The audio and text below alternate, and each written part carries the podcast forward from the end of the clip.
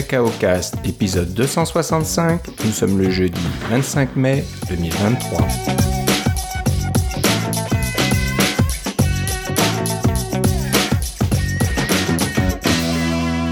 Bonjour et bienvenue dans ce nouvel épisode de Cacao Cast. Comme d'habitude, Philippe Casgrain est avec moi. Comment ça va, Philippe? Ah, je me remets d'une petite gastro, là. C'est pour ça qu'on est un petit peu plus tard que d'habitude, mais euh, je pense que ça va aller.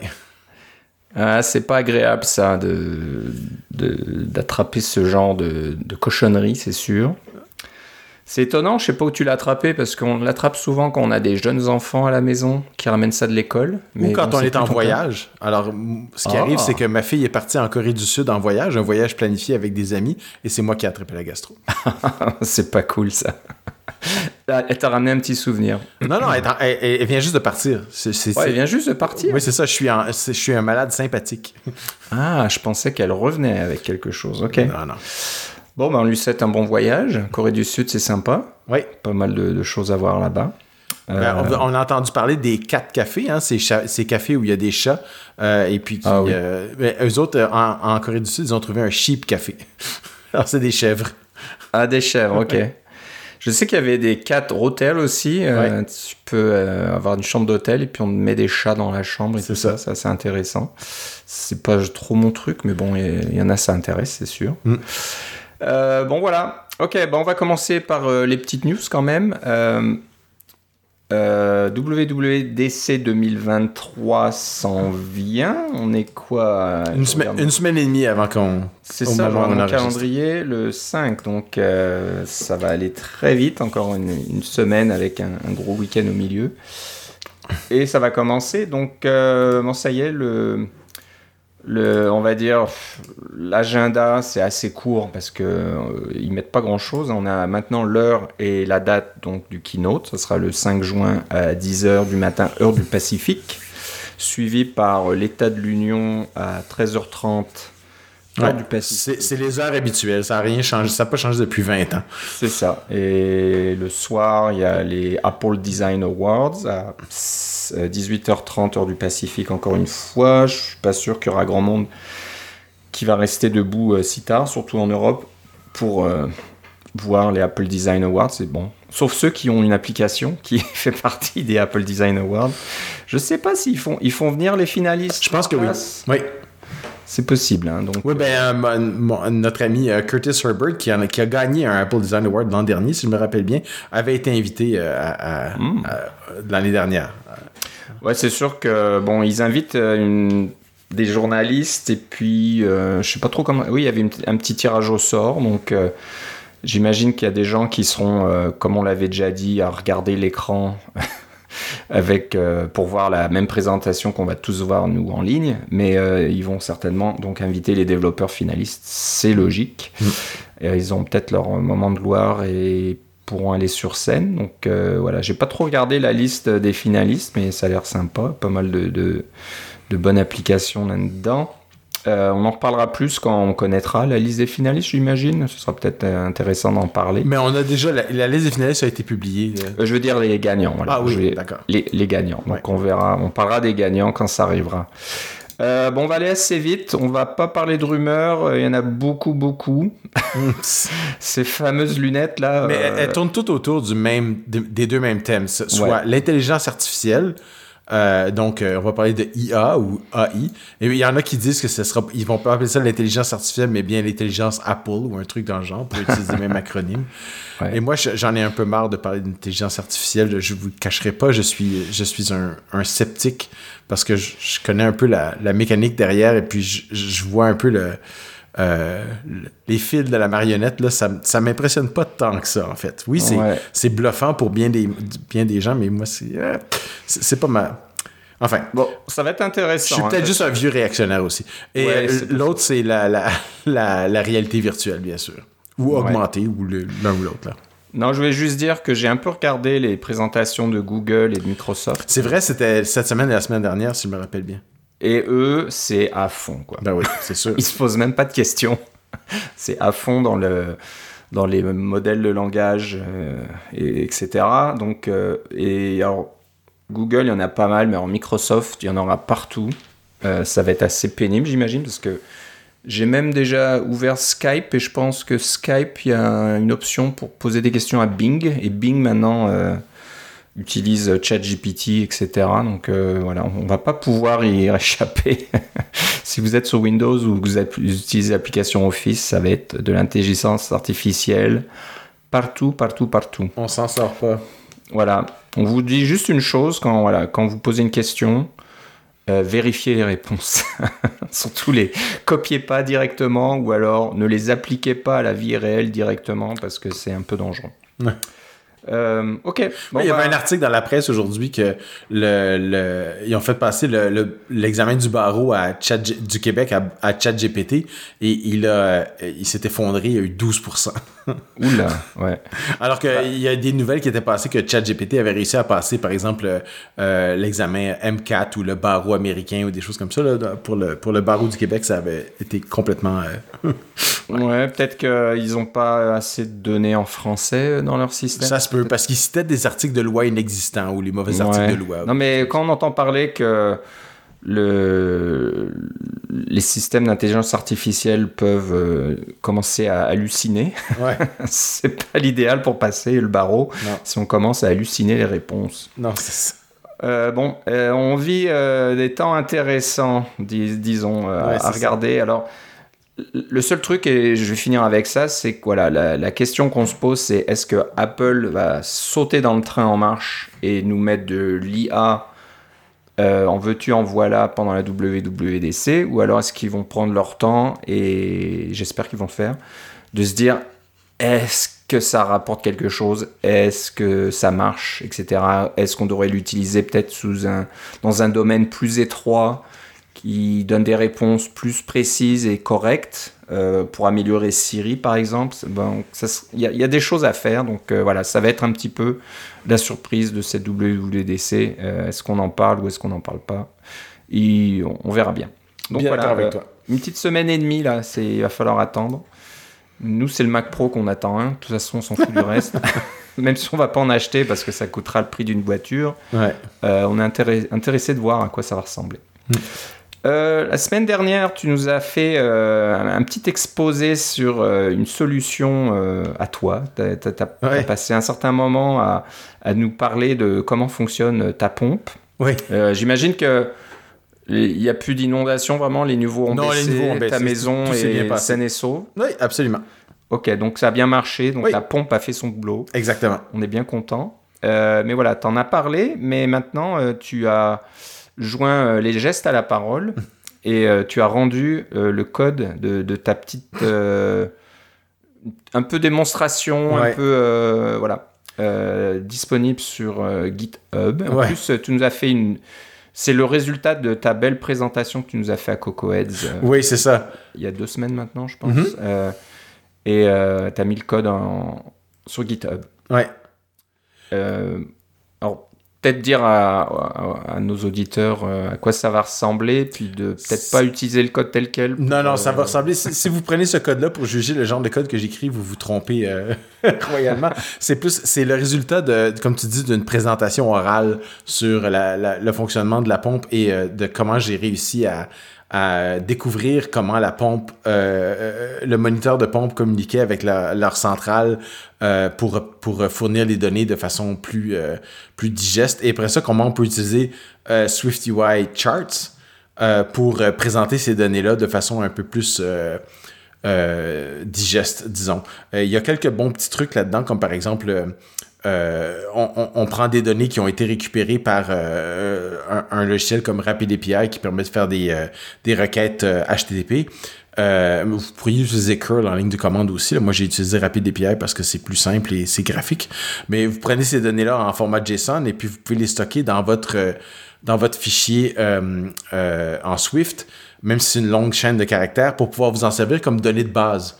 Euh, pour euh, faire des tests ou faire fonctionner avec SwiftUI ou des choses comme ça. Donc, c'est sûr que si vous si n'avez pas assisté à ma présentation CocoAds, il va vous manquer beaucoup de contexte. Euh, c'est ça que je veux dire par utiliser-le pas comme, directement comme ça. Mais c'est le code que, que j'ai écrit, comme, disent les, comme disent les jeunes, en live, pour, pour euh, générer ce, ce, ce- petit, ce petit logiciel Mac qui permet de, de voir euh, le comportement d'une pompe.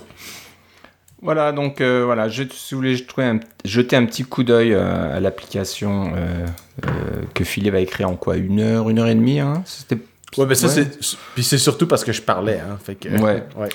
Donc, mais, mais ça montre un petit peu comment faire un prototype assez rapidement quand même, à partir de quasiment rien. Ouais. Bon, tu avais un peu l'information à l'avance, tu l'avais déjà fait. Mais de montrer comment tu peux euh, prototyper une petite application euh, en Swift UI et puis d'avoir déjà des, petits graphiques qui s'affichent.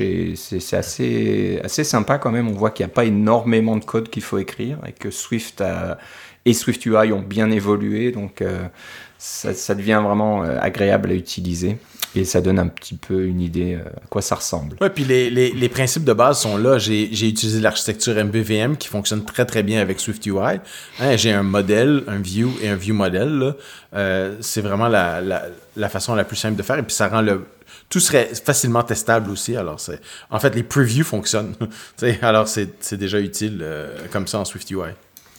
Et si vous êtes euh, vous aussi dans, dans les pompes euh, de sous-sol, eh ben, n'hésitez pas euh, peut-être à, à faire à soumettre des merge requests à, à Philippe. il sera- Ouais, je pense pas que ça va aller très loin ce projet-là pour le moment. C'était plus, une, une- plus amusant que d'autres choses. C'était un bon projet de week-end. Voilà. C'est ça. Tu t'es bien amusé avec ça. Donc voilà, si vous allez sur GitHub, sur le compte de Philippe, c'est Philippe C, comme d'habitude, euh, bah, vous trouverez le projet Pump It Up. Mm. Euh, Avec tout le code euh, qui est là. Euh, et tu n'as pas gardé les mots de passe pour se connecter au service. hein. donc, non, euh, c'est ça. utilisez pas le, la connexion en direct, utilisez les données. Je pense que tu avais mis quelques données Oui. euh, de test dedans. C'est ça. voilà, comme tu le disais. Donc, je pense que vous pouvez l'exécuter sans vous connecter. Mm. Petite annonce d'Apple avant la WWDC, c'était assez intéressant. Ils le font, ils le font assez régulièrement, hein, d'annoncer des petites choses avant la WWDC. Euh, Est-ce que ça veut dire qu'il y aura tellement de choses d'annoncer à WWDC qu'ils n'avaient pas le temps d'en parler? C'est possible, euh, mais c'est pas grave. Euh, là, c'est intéressant. On voit qu'Apple, qui depuis très longtemps euh, fait du, travail quand même assez poussé dans le domaine de l'accessibilité. hein, pense que tu peux revenir assez loin. Moi, je j'ai pas trop, euh, je suis pas trop de l'époque euh, Mac classique là et les anciennes versions de, Mac euh, du Mac. J'imagine qu'à l'époque déjà il y avait pas mal de choses pour l'accessibilité. Oui, ça, a toujours été un, un, principe de base chez Apple que tout le monde pouvait utiliser leurs appareils, quels qu'ils soient, quelles que soient leurs, euh, leurs habiletés.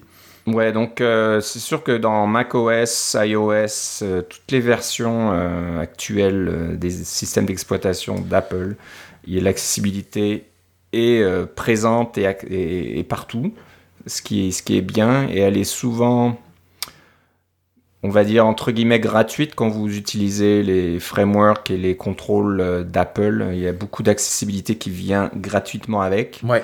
Ça veut pas dire que c'est tout le travail est fait. Euh, Il faut souvent, en tant que développeur, passer un peu plus de temps, rajouter du contexte euh, et, réfléchir à l'accessibilité dans son application. Mais en général, euh, ça fonctionne pas mal donc à l'origine. Mais là, Apple propose des nouvelles choses, hein, des nouvelles fonctions d'accessibilité. Alors, est-ce que tu veux en parler d'un petit peu? Peut-être qu'on peut partager le genre de, de fonctionnalités qui viennent d'être annoncées? Ouais, on peut faire ça.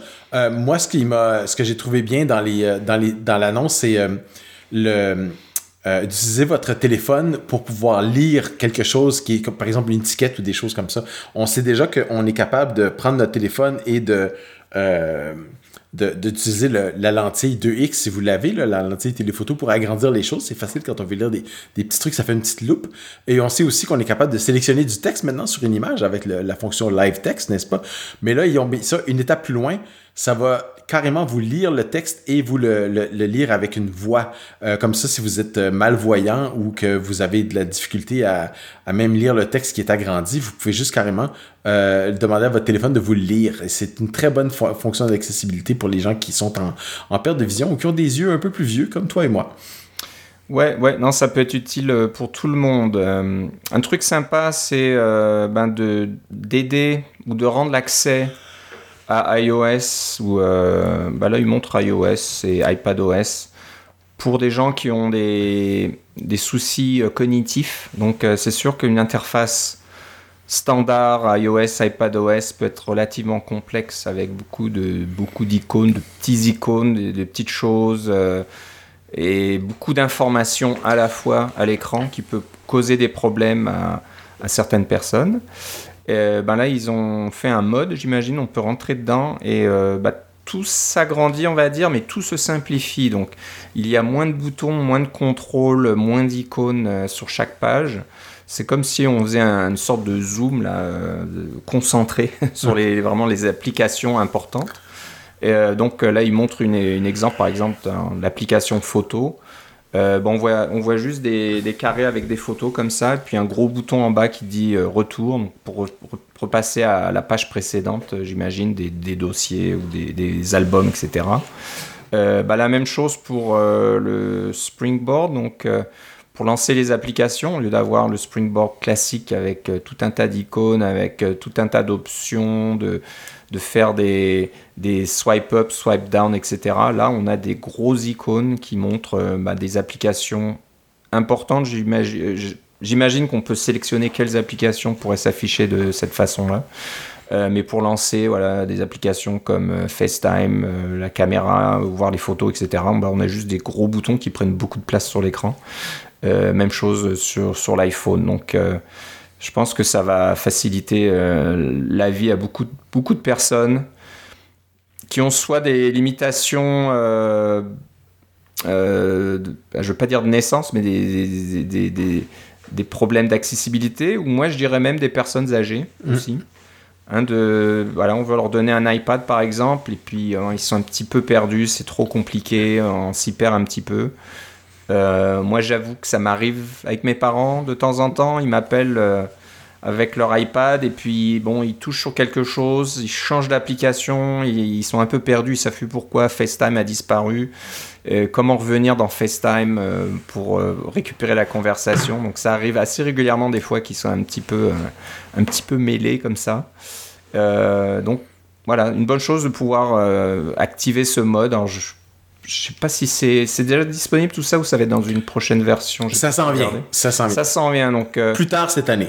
Quelque chose à, à essayer. Et, et, pas sur, et, pas sur, tous les appareils, comme par exemple ce dont moi j'ai parlé, ça va être disponible seulement sur l'iPhone et l'iPad qui ont aussi le, le, scanner LIDAR.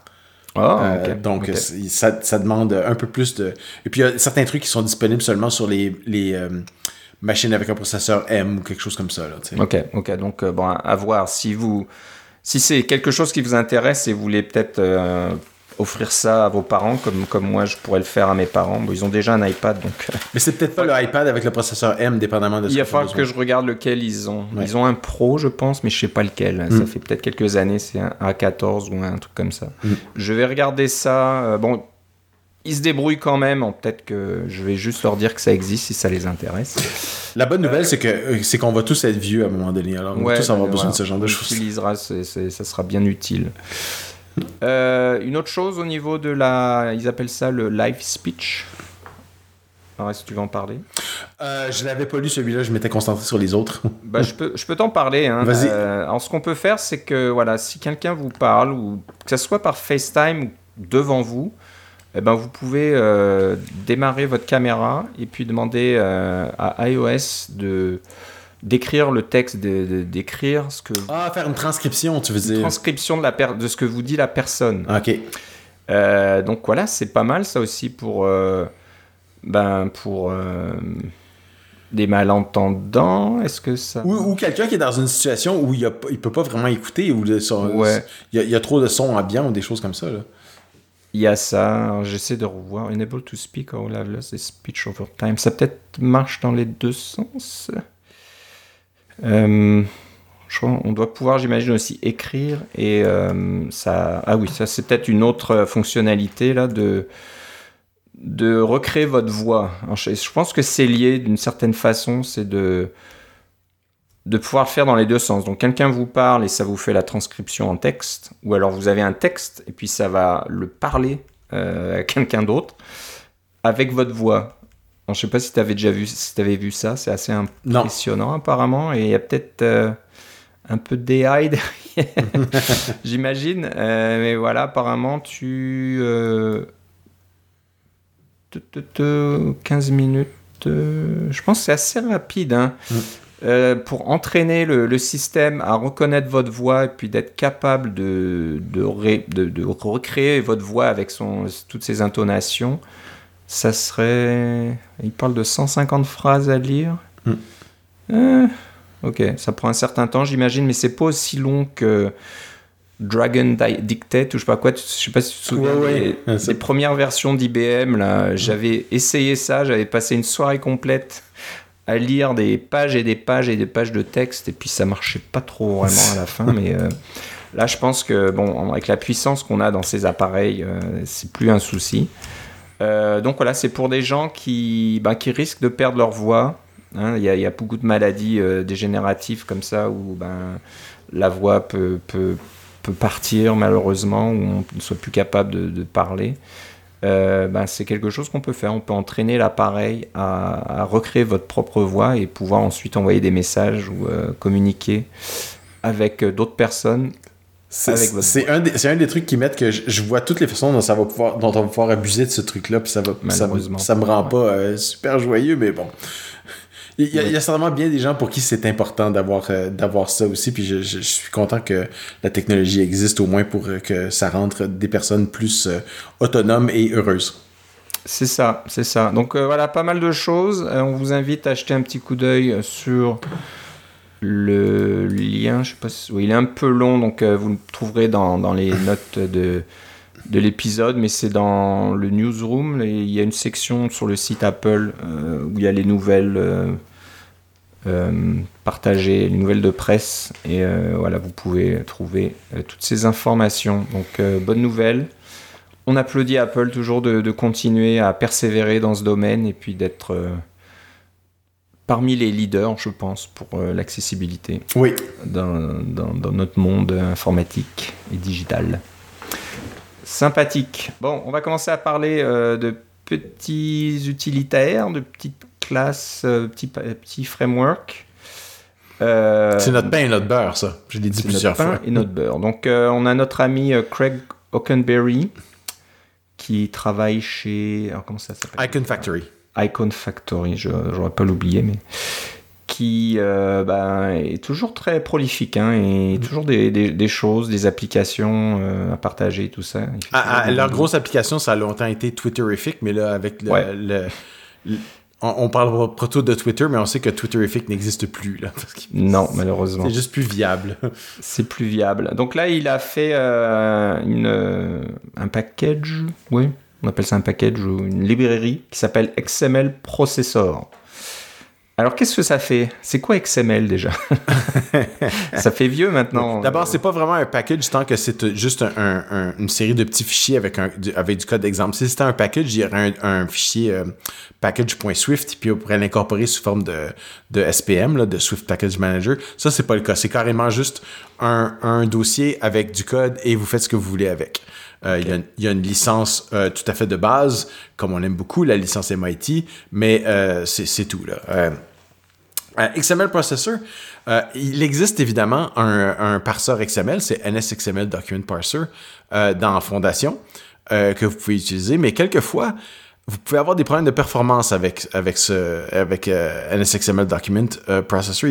C'est assez lourd c'est complet parce que le XML, le langage XML est très complexe et, très. Euh, il y, a beaucoup de, euh, de, sémantique et de, de variations possibles, euh, de validation aussi, etc. Et on se le cachera pas, la plupart des gens aujourd'hui sont qui travaillent avec des services web, par exemple, sont habitués de travailler avec du JSON, qui est beaucoup plus léger, beaucoup moins de, de de flexibilité aussi. C'est beaucoup plus. C'est dans un sens, c'est plus rigide, le JSON. Les choses qu'on peut faire, la syntaxe est plus rigide. Il y a plus de. Euh, il, y a, moins de validation possible. Ou bien ça passe, ou bien ça passe pas. Là. Il vous dira pas où ça passe pas, puis des choses comme ça. Mais bref, on est habitué de travailler avec du JSON.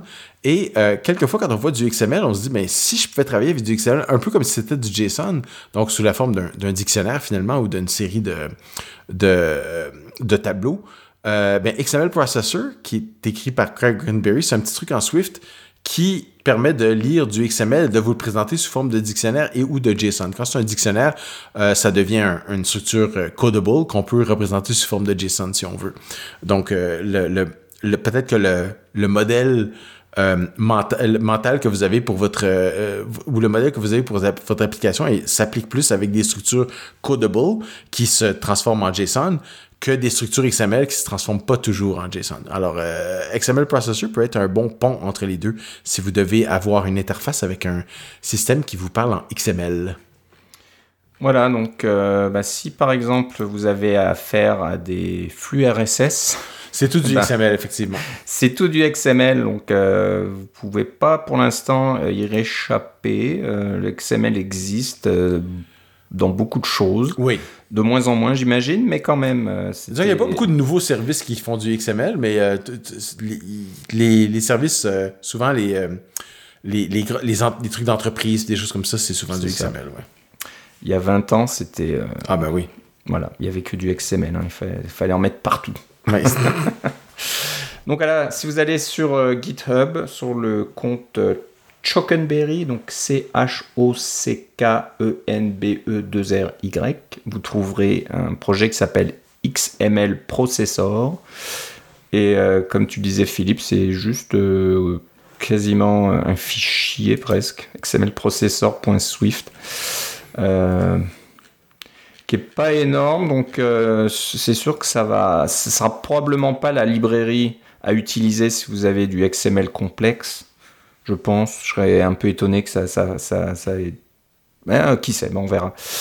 Euh, mais bon, si vous avez des soucis, il faut peut-être repasser au euh, XML, le NS XML je sais pas comment tu disais. NS Document, NS XML Document Parser, un truc comme ça. un truc comme ça de Foundation qui lui doit être un peu plus costaud. Ou sinon, il, y existe des librairies XML que vous pouvez utiliser aussi, mais sont, sont quand même assez.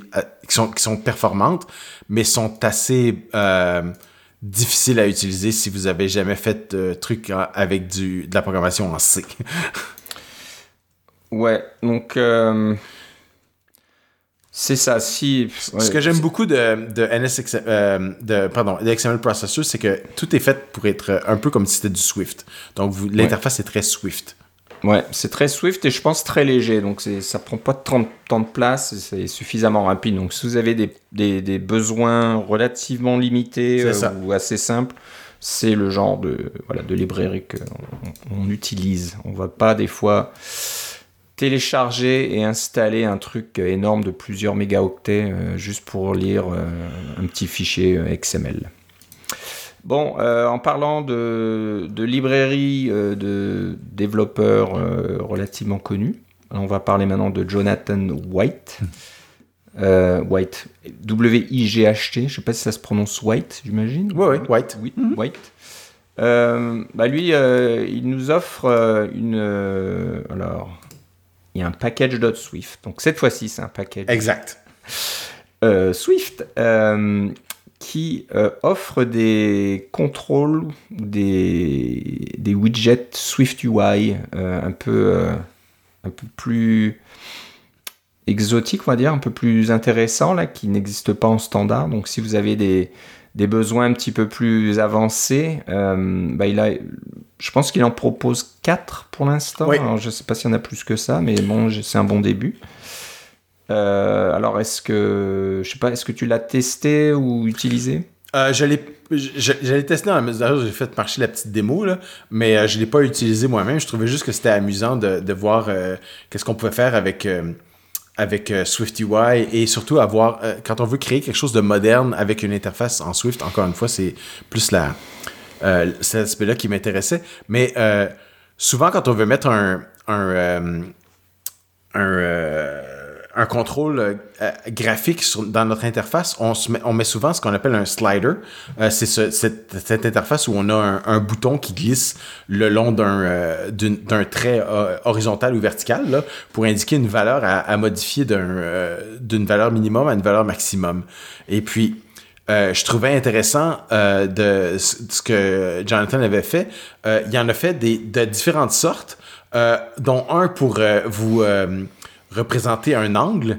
Euh, par exemple, si vous, euh, vous voulez voir un, un, angle de vision ou, un champ de vision, des choses comme ça, ben, vous pouvez ajuster. Un, il y a fait un contrôle qui vous permet ce genre de, de, faire ce genre de, de modification-là. Alors, au lieu d'avoir deux, euh, deux sliders, un horizontal et un vertical, on a le contrôle qui nous permet de visualiser directement les valeurs. Et puis, des choses comme un, qui est amusant, c'est le path slider. On prend un NS Bézier path et puis le slider, euh, au lieu de se promener sur un trait horizontal, se promène le, long du Bézier. Euh, donc, ça, fait, ça peut donner des résultats quand même assez amusants. Euh, donc, c'est un, peu, ça que je voulais montrer, c'est la, flexibilité qui peut exister pour créer ce genre de petits... euh, qui peut être, oui, amusante, mais aussi, dans certains cas, très appropriée. Ouais, donc euh, je regarde un petit peu ces, ces listes là. Hmm. Euh, Il y en a un, c'est le Close Range Slider. euh, slider, c'est Oui. le nom du slider. Où, bah, si vous voulez, de, si vous voulez éditer de façon interactive des, des plages de valeurs, C'est ça, si vous voulez, vous voulez avoir une valeur, comme si vous avez un slider, généralement, elle- le slider a un minimum et un maximum, mais disons que ça va de 0 à 100 ou quelque chose comme ça, Euh, mais vous choisissez une valeur entre 0 et 100. Le, le point que vous déplacez, il vous indique une valeur. Ben là, le close range slider, c'est la même chose, mais pour choisir deux valeurs dans un intervalle. Alors, on peut aller de 0 à 100, mais on peut choisir qu'on veut aller de 20 à 80. Alors, on va avoir deux boutons à déplacer et on va bien voir la valeur de 20 à 80.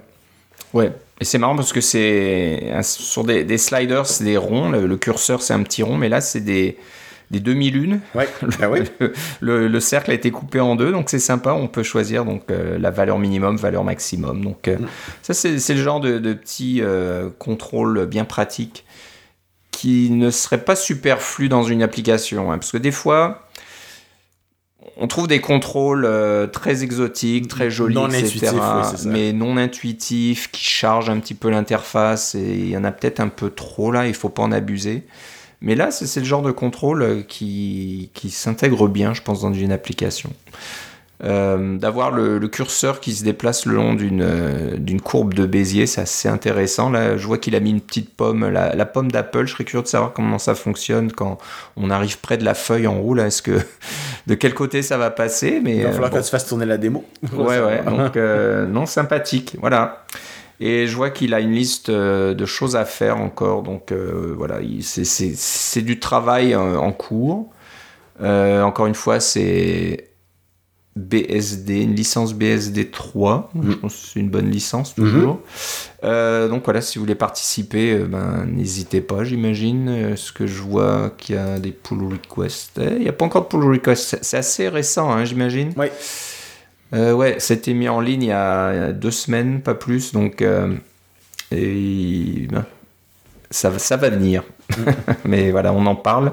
Et plus de monde, plus il y a de monde qui connaissent euh, ce, ce petit projet, plus il y aura de gens qui vont peut-être euh, soit euh, faire une fourche ou alors participer au développement puis rajouter des petites choses. Ou si vous voulez voir comment on fait du code Swift ou Swift UI un peu plus moderne et un petit peu plus hors des sentiers battus, ben là, vous pouvez regarder comment Jonathan fait ses trucs. Exactement. Donc si vous allez encore une fois sur GitHub sous le compte euh, SCHWA, euh, le, le projet s'appelle Swift Fields. Et voilà, tout le code est là. Vous pouvez en profiter. Euh, bon, bon, on n'arrête pas. Je pense que ce soir, c'est un petit peu le, le festival. Le festival Swift UI. Swift UI, un autre développeur, Dan Wood, qui, euh, Oui, c'est juste un vieux de la vieille, hein. Ouais, est-ce que. Il a dû venir à des conférences, j'ai l'impression que. Je sais pas, j'ai l'impression de. C'est- un- que tu le connais, c'est ça? Bah, je sais pas, oui. Oui. Oh oui, euh, il a fait euh, plusieurs. ah, je, je- le- je- je vais retrouver le nom plus tard, là, ça sera pas très. Ça sera pas. euh, ça sera pas compliqué, mais euh, c'est un développeur euh, macOS avant que ça s'appelait macOS, là. Ok, ok. Ouais. Mais ouais, ouais, je pense que. Je sais pas, j'ai entendu parler de lui avant. C'est pas la première fois que je vois cette photo. Euh, bah lui, c'est euh, Core Image dans Swift UI. Donc, ça, c'est une bonne chose aussi. Euh, Core Image. Ah Core oui, c'est ça, il était avec Carillia Software. Et puis, ils, ont- ils ont fait euh, plusieurs euh, logiciels sur- pour macOS et macOS 10. Ok, bah ça doit être Et ça. des frameworks dont on a peut-être déjà parlé. Probablement. Donc, Ouais. comme tu le dis, c'est un, un vieux de la vieille, là. Donc, pas n'importe qui. Euh, bon, bah là, il a, il a fait une librairie, package.swift aussi, qui, voilà, c'est un package, pour euh, utiliser Core Image d'une façon plus simplifiée, on va dire, dans Swift, euh, Swift ou Swift UI. Ce Core Image très puissant, mais peut-être un petit peu rébarbatif, un petit peu... euh, comment dire, on va. C'est un, un ancien framework, hein, c'est Core Image, ça vient. Ben, tout ce qui est Core, euh, Ouais. généralement, a une interface avec Core Foundation, qui est un framework qui est plus, euh, de Apple qui est plus basé sur le langage C, même que l'Objective-C. Ouais. Donc, euh, c'est. euh, oui, il y a un petit peu d'orientation objet, dans le sens que les objets, c'est des CF objects, puis on fait des. Mais c'est encore du. Euh, manual retain release là hein. on fait euh, on fait des euh, CF retain puis CF release puis des choses comme ça puis le, le pont avec euh, avec Swift est déjà un peu bar- barbant alors avec Swift UI c'est encore pire Voilà, donc. Et ben Dan nous, nous a développé une, un framework qui s'appelle Swift UI Core Image, euh, qui permet d'utiliser donc euh, Core Image avec tous les filtres qui viennent avec euh, bah, dans Swift UI d'une façon relativement simple, on va dire. Euh, vous, utilisez le l'objet image, et puis il y a un, un, un, je sais comment dire, une, une, fonction une de, de création d'une image qui prend un CI image comme paramètre. Et puis euh, voilà, vous chargez, euh, je sais pas, un JPEG, n'importe quelle euh, image, et puis vous commencez ensuite à pouvoir utiliser des, ajouter des, mod- modifieurs, on va dire, euh, à l'objet, et puis voilà, ça vous permet de, de- d'ajouter des filtres assez facilement, je pense. c'est ça. Alors l'idée c'est qu'on peut partir. Il existe un constructeur pour les CI image ça ça existait déjà. Quand on crée un CI image à partir d'un fichier JPEG ou de n'importe quoi d'autre. Et puis à ce constructeur là qui crée un CI image on peut rajouter des, les, extensions qu'il a rajoutées, c'est comme par exemple euh, euh, euh, point pour ajouter le, ton euh, c'est un, filtre core image qui permet de faire euh, de, transformer une image en sépia. Alors là, ça c'est son extension et euh, par la suite, on peut rajouter toutes sortes d'autres fonctions, euh, par exemple pour faire euh, du découpage d'images, etc., qui sont compris dans Core Image, qui, sont, qui ont aussi sous forme d'extension. Et tout ça, ça crée évidemment un CI Image, qui est un Core Image Image. Euh, et là, on, passe ça à l'initialiseur de, du, de image qui est natif en Swift UI ou en Swift en fait. Euh, et voilà, on a notre image qui est directement utilisable en Swift et là, on peut la parler, euh, la, faire en rajouter toutes les tous les toutes les modifiers tous les modifiers c'est les modifications possibles qui existent pour image. Voilà. Euh, donc ouais, merci de l'expliquer un peu mieux que moi. Il a- il a- voilà. Écoute, il a fait plus que, euh, plus que 208 euh, modi- euh, de ces modifiers, des, des- des extensions à, à Core Image. Que- Ouais, ouais. Non, mais c'est- c'est c'est vraiment bien. Donc voilà, moi je, je suis content. Plus plus il y a de choses qui, de, qui rentrent sous le, le chapiteau de Swift UI, mieux c'est quoi. De petit à petit ne plus voir ces interfaces euh, UI kit euh, ou, ou plus anciennes, là, Objective-C, euh, assez complexes à écrire et à maintenir. Si on peut avoir des, des choses directement utilisables dans Swift UI avec la syntaxe Swift UI, euh, bah, tant mieux Hmm. pour les, les gens comme moi là qui sont pas très très doués techniquement là c'est ça aide Ce a de bien avec le- la syntaxe sous UI comme ça, puis les extensions, c'est que quand, on a- quand on met une, une image ou un, un CI image, on appuie sur, sur et on appuie sur la touche Escape, euh, Xcode commence à faire un, meilleur, un meilleur travail pour euh, auto-compléter les, euh, différentes possibilités que, que, le compilateur connaît. ouais ouais. Donc voilà euh, bah, Dan donne des, exemples. Il y a des petits petits, bouts de code euh, sur le readme.md du projet qui montre un petit peu comment ça fonctionne et ce qu'on peut faire. Donc encore une fois ben si vous voulez voir comment il a fait vous pouvez aller dans le code directement Et vous vous rendrez compte que c'est pas si compliqué que ça, mais c'est quand même intéressant de la- de l'avoir tout déjà fait. Ouais, je regarde un petit peu, euh, il y a un petit peu de calcul là-dedans, et de choses comme ça. Ouais. Non, mais voilà. C'est bien pratique. Donc, euh, encore une fois, vous, vous allez sur GitHub. Le compte, c'est Dan Wood, D-A-N-W-O-O-D. Et le projet Swift UI Core Image. C'est disponible et en licence MIT. Et je pense que c'est relativement récent aussi. Tu nous as dégoté des trucs euh, tout chauds, là, tout neuf. Donc euh, voilà, merci de partager euh, ces choses-là.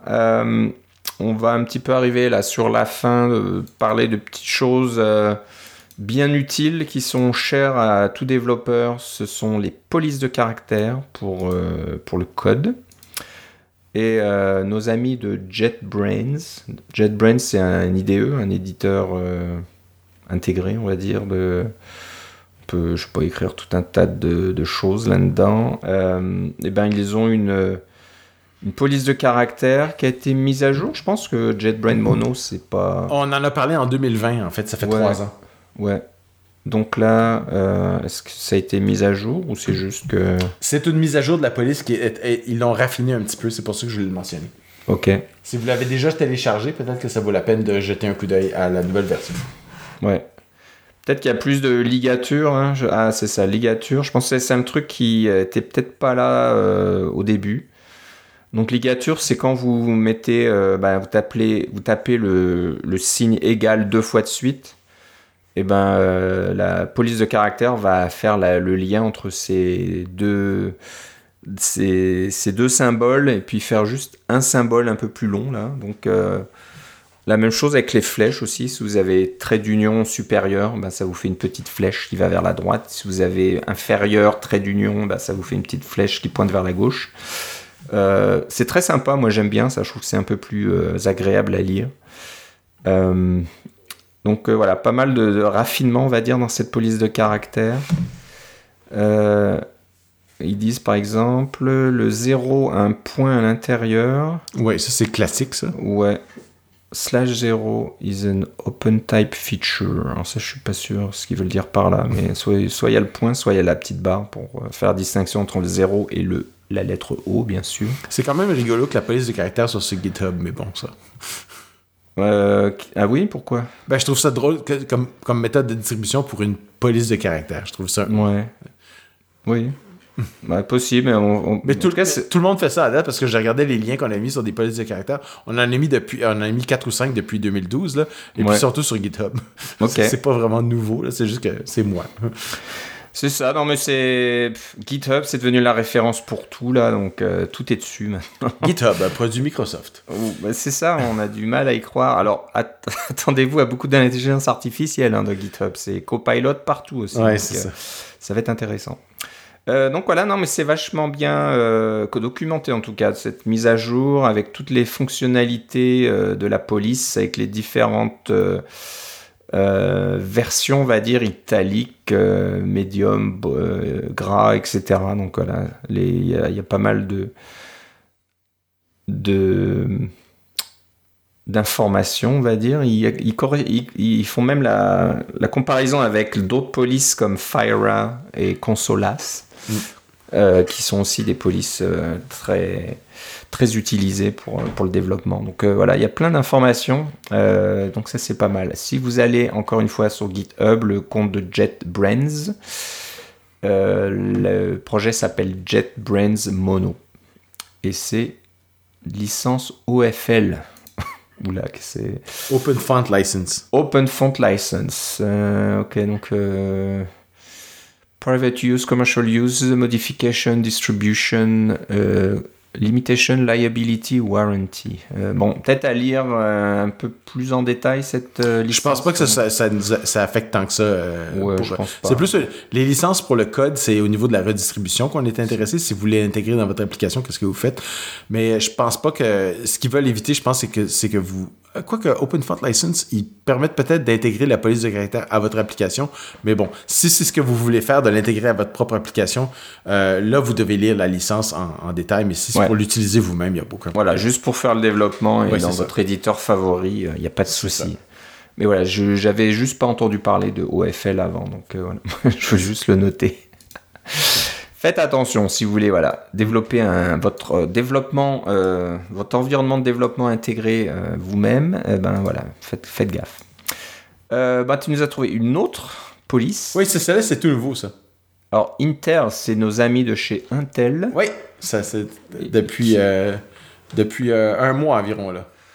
Ouais, alors ça s'appelle Intel One Mono. OFL, donc c'est la même licence. Euh, alors je sais pas, c'est est-ce que c'est un peu pour nous ramener euh, à, à l'ère des PC, des premiers PC, de, je sais pas moi. Euh, bah, elle a l'air jolie, hein, cette, euh, cette police de caractère.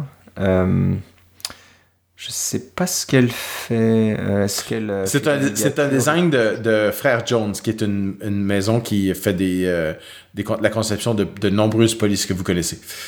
Ok. Donc, euh, bah, intéressant, ouais, ça, ça a l'air. euh, bah, c'est, un autre choix. Frère- Je connaissais pas Frère Jones non plus, mais. euh, Oh, Undeserved Low Vision Developer Audience. Ah, ok, donc. Ça aurait été fait dans cet esprit-là, hein, de, de développer une police de caractère qui, qui favori- pas fav- bah, favoriserait les développeurs qui ont euh, des problèmes de vision, de vue. Mm. Euh, donc ça c'est intéressant. Donc euh, bah, achetez, un coup d'œil. Je pense qu'elle est un peu moins euh, avancée que JetBrains. Là, je vois pas de ligature ou de choses comme ça. mais bon, c'est pas grave tant que le, le code est bien lisible. c'est ça le plus important. Mais tu, Euh, tu donc- vois, pour moi, dans une police de programmeur, je trouve que les ligatures, c'est trop un peu. Ça, ça, rend- ça rend ça plus difficile à lire. Mais C'est faut se méfier, ouais. Ça peut peut-être cacher, euh, ça peut peut-être cacher des bugs. Mm.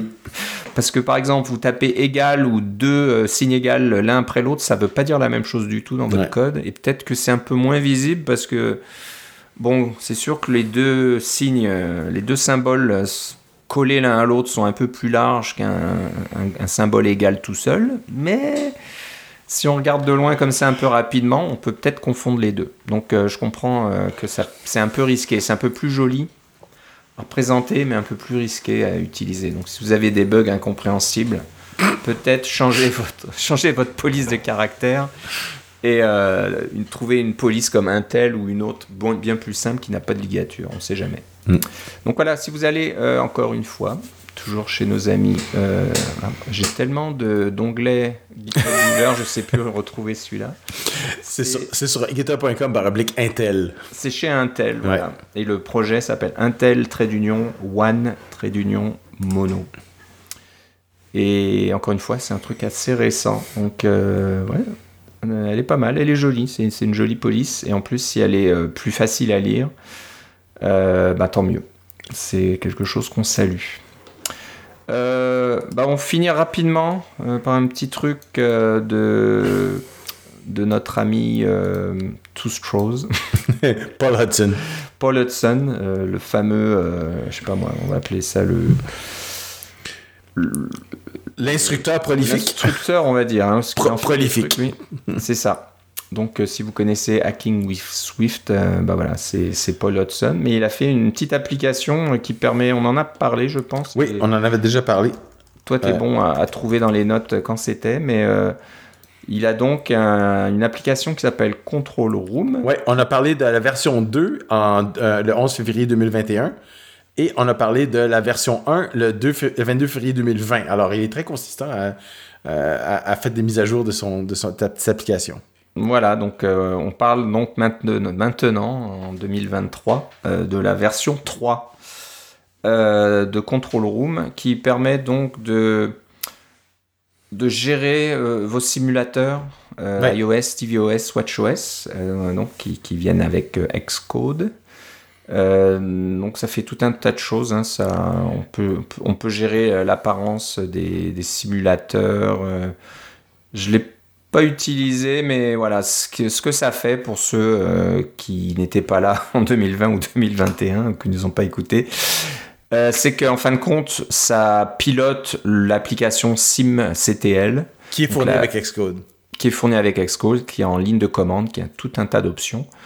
Mais voilà, des fois, ben, on n'a pas envie de taper euh, des longues lignes de commande avec tout un tas d'options euh, pour faire certaines choses. Ou lire le manuel.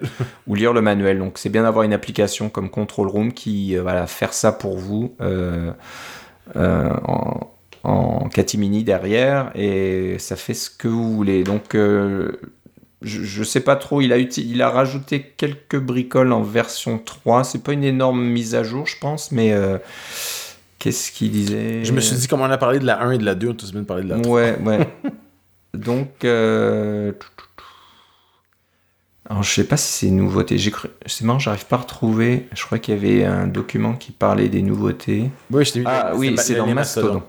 On va vous donner le lien Mastodon. Je savais bien que je l'avais vu quelque part. Donc euh, voilà, il a rajouté le moyen de sauver des liens profonds pour un accès rap- facile. en- Peut-être pour euh, certaines pour pouvoir accéder à des applications directement dans le simulateur? Ben, c'est pas juste ça, c'est que les, fameux liens profonds, souvent, c'est une façon de- d'effectuer des réglages dans votre application sans avoir à passer par euh, soit l'application réglage ou euh, euh, quelque chose d'autre qui demande des paramètres ou d'avoir une interface spéciale dans votre application pour avoir ces paramètres-là. Euh, par exemple, je sais pas, vous avez votre, votre application qui s'appelle euh, Pump It Up sur iOS et puis vous pouvez avoir un lien profond qui va s'appeler Pump It Up 2. barre oblique barre oblique et vous mettez n'importe quoi après.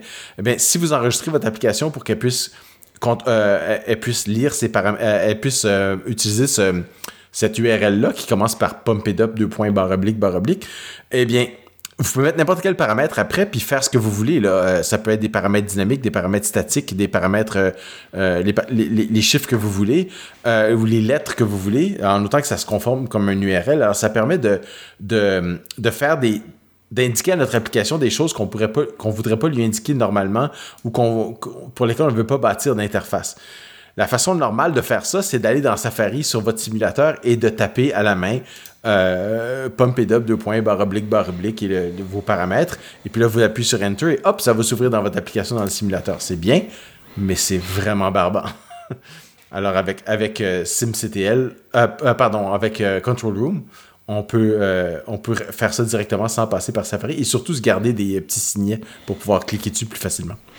Ouais, sympa. Une autre chose qu'il a rajouté, c'est de pouvoir euh, choisir des couleurs. Donc, euh, si vous avez votre euh, simulateur en marche, vous pouvez faire comme dans macOS ou dans beaucoup d'applications graphiques, c'est de, de piquer, on va dire, de prendre la couleur qui est, qui est voilà, sous votre curseur dans le simulateur. Donc, bon, bah, il y a des fois des, des je sais pas, on, on veut utiliser la même couleur euh, qu'une autre application ou une, une autre partie de votre propre interface, et ben vous pouvez aller Ou du directement. système. Ou du système, voilà. Vous voulez, ah, moi je voudrais avoir la même couleur que tel, euh, tel contrôle du système, et ben voilà, vous pouvez le faire maintenant avec euh, euh, Control Room et ça va sauvegarder le code de la couleur et vous pouvez même le mettre dans votre dossier euh, assets Ouais. le asset catalogue de votre application. Donc Ouais. euh, voilà, ça fait tout ça automatiquement. Ça vous Ou, ou même vous générez le code SwiftUI qui va gérer la couleur. Voilà, SwiftUI ou UIKit, euh, voilà, c'est direct. Donc voilà, des, des petites choses euh, de, de confort, on va dire, qui, qui vous simplifient la vie, qui évitent peut-être d'avoir des d'utiliser d'autres applications ou des trucs un peu plus compliqués. Maintenant, vous avez le contrôle complet de, votre euh, de vos simulateurs grâce à Control Room. Donc, euh, ben, comme d'habitude, un petit tour sur GitHub. Euh, le compte c'est Two Straws, T-W-O-S-T-R-A-W-S, et le projet Control Room, en un seul mot, comme ça se prononce. Licence MIT. La meilleure. ok, ben je pense qu'on arrive un petit peu au bout de notre épisode. Mm. Euh, on, bah voilà, je pense qu'on va se parler la prochaine fois un petit peu après, euh, peut-être euh, la semaine qui suit la WWDC. On verra bien. On verra bien si on a survécu euh, cet euh, assaut euh, d'intelligence artificielle Ouais, ou de ça. réalité augmentée. Ou si on se retrouve dans un bunker à dire que le monde va nous tomber sur la tête. voilà, donc euh, on pourra parler un petit peu de tout ce qui aura été annoncé à froid.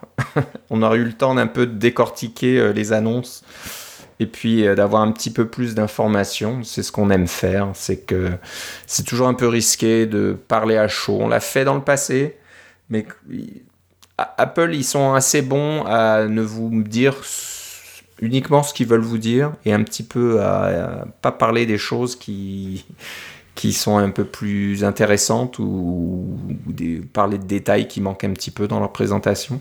Donc c'est toujours bon d'attendre quelques jours, de voir euh, ce qui se passe, d'avoir euh, un peu des retours d'informations des gens qui étaient sur place, euh, qui ont pu approcher les, nouveaux appareils ou qui ont pu jouer un petit peu avec les nouveaux kits de développement, les nouvelles versions, etc.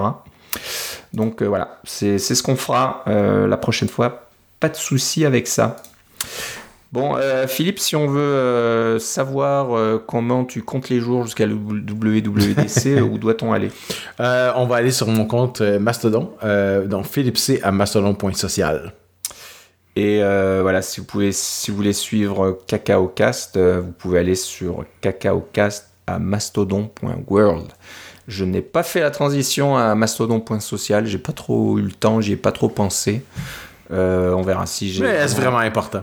Voilà, je pense que on, va rester où on est. Il n'y a, pas vraiment euh, besoin de, de, de, s'embêter puis de, de, rendre les choses un peu plus confuses en, bougeant. On est, on est bien où on est. Mm. Mastodon.world, moi j'aime bien, c'est suffisamment grand pour nous. Mm. Ok, bah, bah, je te remercie Philippe. Moi aussi Philippe. On se reparle une prochaine fois. Salut. Salut.